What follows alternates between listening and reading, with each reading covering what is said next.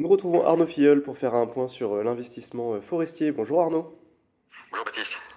Alors cette semaine, euh, on arrive au début de la campagne IRPME, donc on va faire un petit point sur les solutions que vous proposez dans ce cadre. Très bien. Le, bah, la première chose, euh, je, voudrais, je voudrais dire, rappeler que s'il y a une réduction d'impôt, c'est qu'il y a un risque en face. Euh, chacun a noté qu'on n'a pas de réduction d'impôt sur le revenu quand on, quand on investit en compte à terme à, 3,80%. C'est pas pour rien. Voilà. Ceci étant dit, le, on a en effet trois solutions aujourd'hui à proposer aux investisseurs pour, euh, dans, dans, le cadre de la campagne IRPME. La première, de l'investissement viticole en Champagne la seconde de l'investissement forestier dans toute l'Europe, notamment en France, et ensuite une solution dédiée à l'investissement forestier français. Alors, euh, puisqu'on parle de gamme, je suppose qu'il y a des, différences et des avantages euh, pour chaque, euh, chaque produit. On va commencer peut-être avec le, produit viticole. Quelles sont un peu ses, caractéristiques?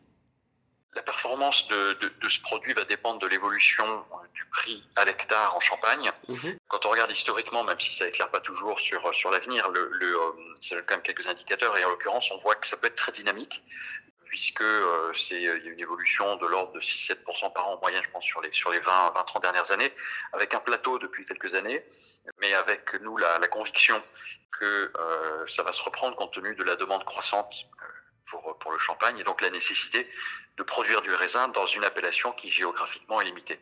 Donc c'est ça le principal principal driver, avec par ailleurs la possibilité de convertir les revenus perçus en bouteilles de champagne. Alors, ce sont des revenus modestes, donc euh, c'est pas des, caisses et des caisses de champagne qui euh, qu'on peut acheter, mais enfin ça permet de, profiter un petit peu de son investissement de cette, manière-là. Et puis recevoir un peu de champagne, ça fait toujours, euh, toujours plaisir. Alors on sait aussi que vous êtes un, des premiers acteurs à avoir investi sur des forêts un peu partout en Europe. Est-ce qu'il y a un peu des spécificités aussi aux produits que vous avez qui sont justement sur ces forêts? Alors la première chose, c'est euh, d'abord quand on parle d'Europe, on parle aussi de la France, qui jusqu'aux dernières nouvelles est encore est encore dans, l'Union européenne et en l'occurrence dans nos portefeuilles, euh, dans le portefeuille de nos fonds européens, la France représente à peu près 20% euh, au moment où je vous parle des, euh, des actifs gérés. Donc on n'exclut pas la France en investissant dans ces produits. Leur caractéristique principale, c'est d'être précisément diversifié en termes de pays. Ça veut dire donc en termes de géographie, donc en termes de climat, en termes de sol, en termes d'essence, en termes de marché du bois. Donc en termes de, diversification, euh, c'est un produit qui, euh, qui, de ce point de vue-là, est, est, assez, optimal puisqu'il va euh, en particulier dans le cadre euh, du réchauffement climatique qui, touche bah, les forêts, notamment, euh, en France, permettre d'aller dans les géographies qui sont un petit peu moins sensibles. On est là aussi sur une performance de produit qui va verser un rendement annuel assez modeste quand, il y en aura. Et donc le driver de la performance, c'est aussi l'évolution de la valeur euh, des forêts en Europe, à la hausse ou à la baisse, euh, avec, selon nous, euh, dans ces géographies, quand tu la demande pour le bois de manière générale en Europe, plutôt des, des tendances de fond qui, qui, qui, qui portent la valeur du foncier vers le haut.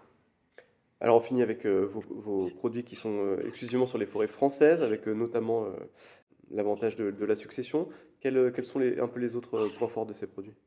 On est aujourd'hui le, le, premier investisseur privé forestier en France on a accès à un deal flow qui est très riche et qui, euh, pour les deux tiers, est de gré à gré. C'est-à-dire que vous avez un marché euh, presque envie de dire public, donc ce sont les, en général des appels d'offres euh, qui sont organisés où euh, c'est très concurrentiel et évidemment l'appel d'offres a, a, tendance à faire monter un petit peu les prix à la hausse. Donc on participe à certains d'entre eux, pas toujours. Le, euh, ça, ça représente à peu près un tiers des transactions. Sur les deux tiers, en fait, ce, ce sont des forêts auxquelles on accède par l'intermédiaire notamment de, de, nos gestionnaires et qui, qui nous sont proposées avant qu'elles soient véritablement sur le marché. Ça permet de les préempter un petit peu dans des conditions, dans les conditions meilleures. Donc, le, le je dirais qu'en France, on est voilà l'opérateur de référence aujourd'hui. Et, je pense que de ce point de vue-là, ne serait-ce que pour ça, ça, valait la peine de créer un produit au-delà de l'avantage euh, sur les transmissions qui soit dédié à, dédié à la France. On a vu euh, ces trois produits de votre gamme. Est-ce qu'il y a des typologies de clients spécifiques euh, pour les CGP Comment orienter chaque, chaque client vers, vers le bon produit? S'agissant de, de, la gamme GFI Forêt, donc qui, qui, permet d'investir dans les forêts françaises en bénéficiant de l'IRPME, véritablement, je pense qu'il doit y avoir une dimension patrimoniale très forte. Et donc, plutôt des, plutôt des investisseurs euh, soucieux de, de, de, préparer leur succession euh, pour bénéficier de ce dispositif. Donc on est euh, euh clairement quand on investit 5 000 euros pour, pour une réduction d'impôt sur le revenu, c'est pas ça qui va changer la face euh, mhm. de, de, la taxation au moment d'une succession. Donc là, on sera quand même plutôt sur une clientèle assez aisée, peut-être un peu plus âgée aussi, qui a ce souci de la, la, la transmission. Sur les deux autres solutions d'investissement forestière européenne et, et viticole, là on est vraiment uniquement sur sur le dispositif fiscal de, l'IRPME. Mais en tout état de cause, il faut toujours garder à l'esprit que ce sont des investissements de durée longue et des investissements qui doivent être patrimoniaux. C'est-à-dire que la meilleure chose pour l'investisseur, c'est de faire cette opération avec évidemment cette, cet attrait, cet attrait fiscal, et ensuite de conserver, de conserver aussi longtemps que possible en portefeuille, euh, puisque c'est comme ça qu'on va pouvoir euh, bah, vraiment bénéficier des tendances de fonds qui sont des tendances de long terme, qui valorisent à la fois l'hectare en Champagne et l'hectare en forêt de manière générale. Bien, merci beaucoup Arnaud pour euh, ce point sur vos solutions euh, IRPME et sur toute la gamme de, de France Valais. Merci à vous.